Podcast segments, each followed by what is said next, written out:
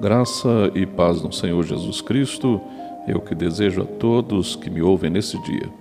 O nosso texto para meditação está em Romanos 8, versículo 9, que diz: Se alguém não tem o Espírito de Cristo, não pertence a Cristo.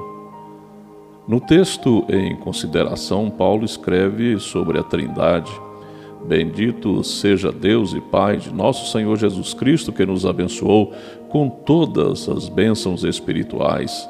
E continua dizendo: Em Jesus temos a redenção, afirmando em seguida que fomos feitos herança e selados com o Espírito Santo da promessa. Isso está lá em Efésios, capítulo 1, a partir do verso 3 em diante. O apóstolo está ensinando que a vida cristã obedece à seguinte sequência quem ouve o Evangelho e crê é selado com o Espírito Santo. Embora esse selo não seja visível, podemos ver as suas consequências, seus resultados em nosso viver diário. O Espírito Santo faz residência, sela nossa vida como sua morada.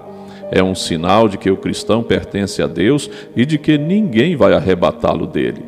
A casa foi fechada, trancada e selada para todas as agressões de Satanás ela nunca será destruída, porque há um outro residente. Satanás deixou de dominar para prevalecer o Espírito Santo. O Espírito Santo vive para sempre no coração de quem recebe o Senhor Jesus Cristo como seu Salvador. Muitas pessoas perguntam como é que nós sabemos que o Espírito Santo vive no cristão. É fácil, eu respondo normalmente apontando para um pendrive. Não posso ver a letra nem a melodia que está lá gravada, registrada nele, mas eu creio que ali, naquele objeto tão pequeno, há muitas palavras. Para ouvi-las, preciso colocá-lo num aparelho especial. A música será o resultado do que está no pendrive. O cristão sabe que o Espírito Santo está nele por crer na mensagem da Bíblia que assim nos ensina e também vendo os resultados do seu trabalho na sua própria vida cotidiana. O que talvez esteja ocorrendo com muitos é que não confiam nisso e não permitem que o Espírito Santo atue em seu interior. Ele quer participar da sua vida, permita que ele a preencha e a domine completamente. Você foi selado num dia em que começou a caminhar com o Senhor Jesus Cristo. Mente cheia do Espírito Santo, é oficina de Deus. Pense nisso. Vamos orar. Senhor, nosso Deus, nosso Pai bendito, muito obrigado, Pai, por esse dia, por esta semana que vai iniciando-se.